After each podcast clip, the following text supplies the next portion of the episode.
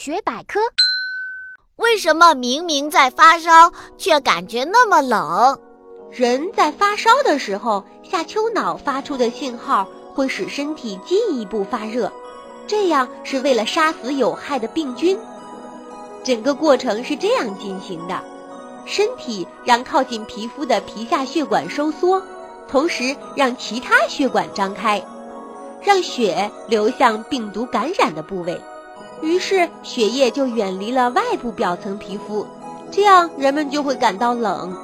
为了补充热量，甲状腺就会收缩肌肉，身体就会发抖了。